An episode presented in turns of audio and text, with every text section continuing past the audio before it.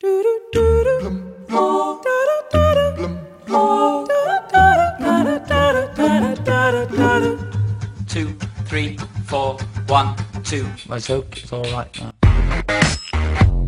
A única informação dada neste espaço até hoje, e que até pode ter alguma utilidade, foi a divulgação do estudo do professor David Matlock, da Universidade de Illinois, que concluiu que, com 103 batidas por minuto, a música Stayin' Alive dos Bee Gees é ideal para manter o ritmo certo numa manobra de ressuscitação cardiorrespiratória.